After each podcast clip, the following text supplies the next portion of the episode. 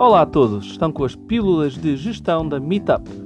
É o seu podcast com boas práticas de gestão em doses medicinais. Obrigado por estar conosco. Vamos então ao que interessa. Recomeçar é preciso. Estou bem para isso? É, quais são os fatores emocionais e comportamentais pós-crise?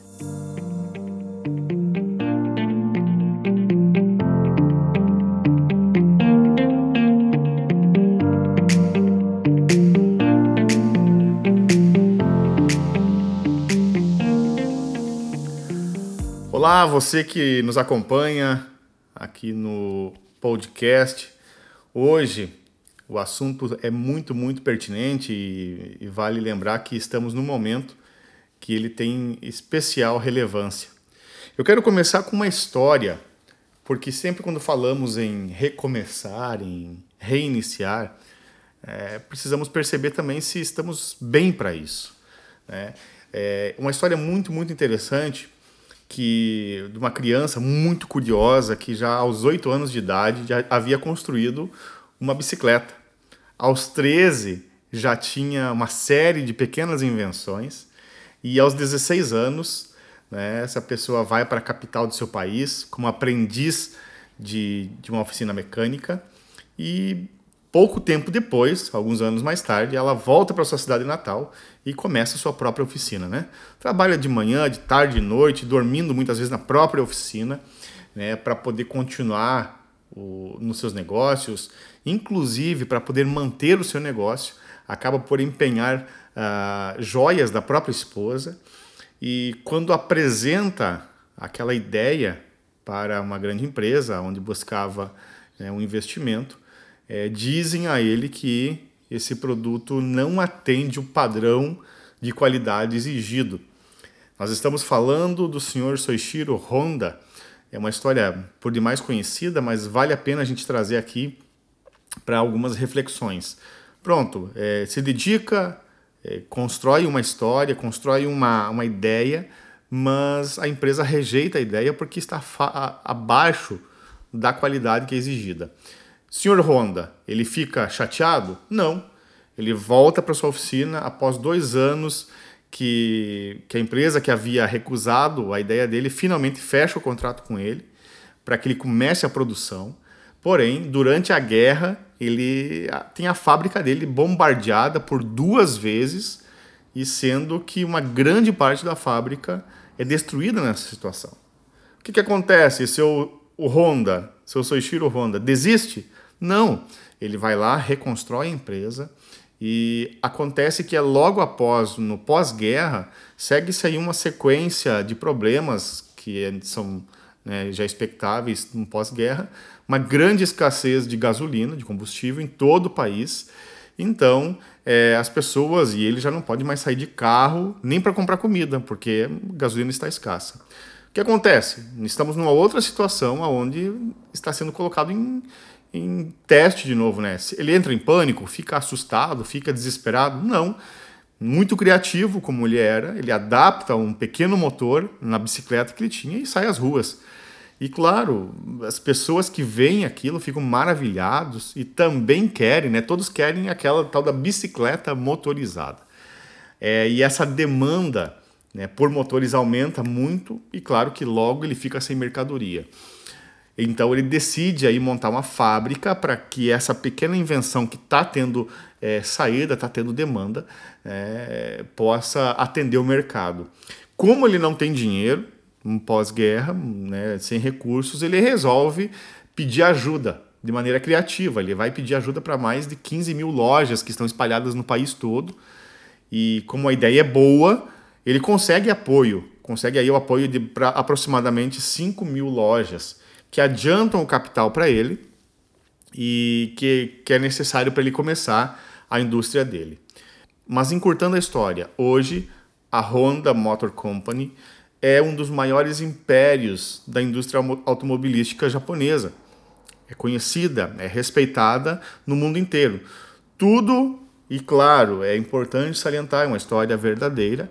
É claro que isso se deve muito também à tenacidade do seu fundador, do seu Soichiro Honda, por não ter se deixado abater por terríveis obstáculos que ele encontrou no caminho. Né?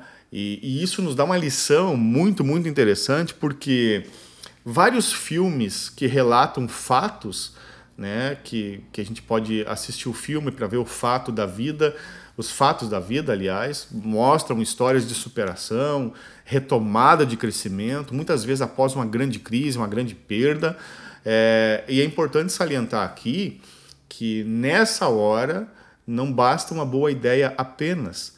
Né? É necessário muita resiliência nessas horas para que para suportar o estresse, a pressão do momento. A resiliência é um conceito que ele vem da física, mas a psicologia utiliza muito, que é uma capacidade é, é, que as pessoas desenvolvem de suportar momentos de pressão e não deixar se abater pela situação. E depois que aquela tormenta passa, aquela ventania passa, elas retomam o seu estado anterior, né, sem ter se deixado abater. E é claro que, sobretudo, é, sobretudo, é, você já deve ter ouvido sobre resiliência, não é o aspecto aqui é, aprofundar o termo, mas a resiliência é aquela capacidade de suportar a situação. Né? E até que passe. Agora, toda vez que passa um vento, uma tempestade, toda vez que passa uma crise, ela deixa marcas. Né? Marcas é, que são problemas financeiros, dívidas, comprometimentos muitas vezes é, de estoque, comprometimento de vendas, mas no aspecto humano deixam marcas profundas no, no lado emocional, no lado psicológico e até mesmo no lado mental, colocando muitas vezes em dúvida, em xeque a própria, as próprias convicções. É? Então, sair da, do problema da crise, superar o momento da crise, precisa sim é, de um aspecto emocional é, cuidado. Porque depois do, da resiliência vem o tal do crescimento pós-traumático. Se a gente pode chamar a crise de trauma, o problema de trauma, vem um momento pós-trauma, onde eu tenho que retomar o crescimento, eu tenho que retomar o trabalho que eu estou desenvolvendo. É, então, essa questão emocional, eu preciso é, cuidar muito bem dela, porque necessita de cuidado, sim. É, e claro que você pode estar se perguntando, tudo bem, mas como é que eu faço isso? Como é que eu mantenho a tenacidade das minhas ações? Como é que eu me mantenho focado? E a resposta para isso ela seria uma resposta mais ampla, mas eu quero aqui pontuar algumas coisas. Por exemplo, é, o que, que faz as pessoas, não é, que se você ouvir histórias, ler as histórias ou até mesmo assistir documentários ou filmes que são baseados em fatos, o que, que faz essas pessoas manterem-se fiéis ao seu projeto? É um senso de propósito, é uma convicção daquilo que querem muito, muito elevada. Não é? Elas têm uma convicção, elas, têm, elas não têm a certeza de como vão fazer, mas têm a convicção que aquilo é o que elas devem fazer. Então, existe uma componente aqui chamada crença positiva de que elas precisam fazer aquilo. Então, o que ajuda as pessoas a suportar a pressão e o estresse é ter uma forte convicção daquilo que querem o, o, alvo, o objetivo do que quer, do que deseja. Né? Isso faz as pessoas suportar. É provavelmente isso que manteve o senhor Honda focado.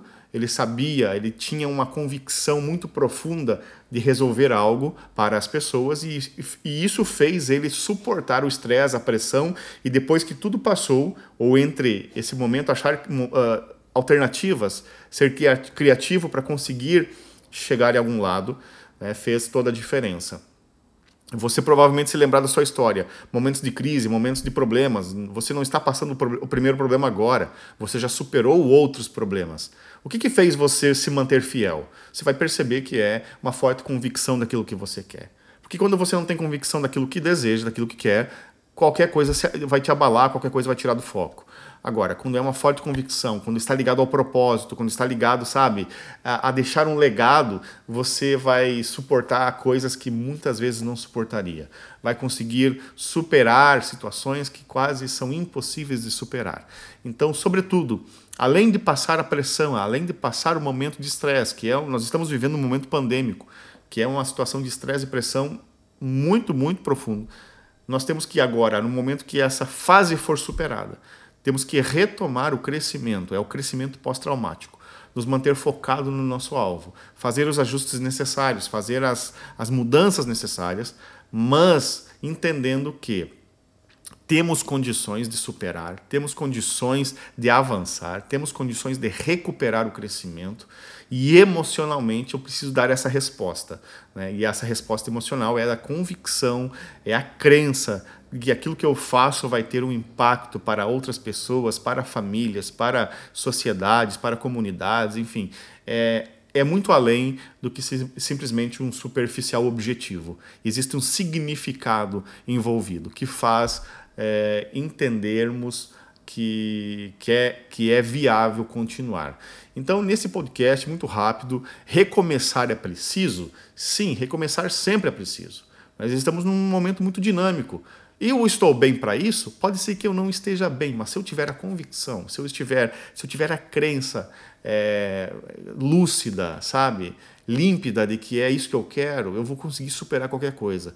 Esses fatores emocionais, podem me ajudar, esses fatores emocionais podem me alavancar. Mas se você perceber que está refém de repente das suas emoções, está tendo comportamentos que não levam você na direção do que você está é, imaginando, é importante que você busque ajuda. Busque ajuda aí com, com terapeutas, com, com assessores, com pessoas que possam te aconselhar, não é, para que você consiga superar esse momento, tá bem? Espero que você tenha gostado da história, gostado da, da, da fala que a gente teve hoje aqui e desejo que você possa recomeçar quantas vezes forem necessárias. Não desista, persista e você vai ver que vai valer a pena.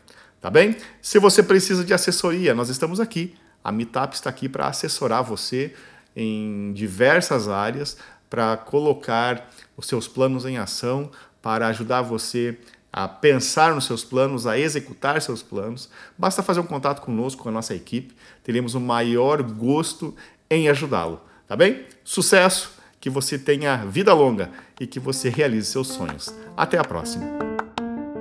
E mais uma vez, obrigado por ter estado connosco. Este foi mais um episódio dos podcasts das nossas pílulas de gestão. Seguimos disponíveis no nosso site meetup.pt ou através das nossas redes sociais. Se tiver alguma pergunta, não hesite em contactar-nos. Nós teremos muito gosto em responder às suas questões. Mais uma vez, obrigado. Espero que fique bem. Até à próxima oportunidade.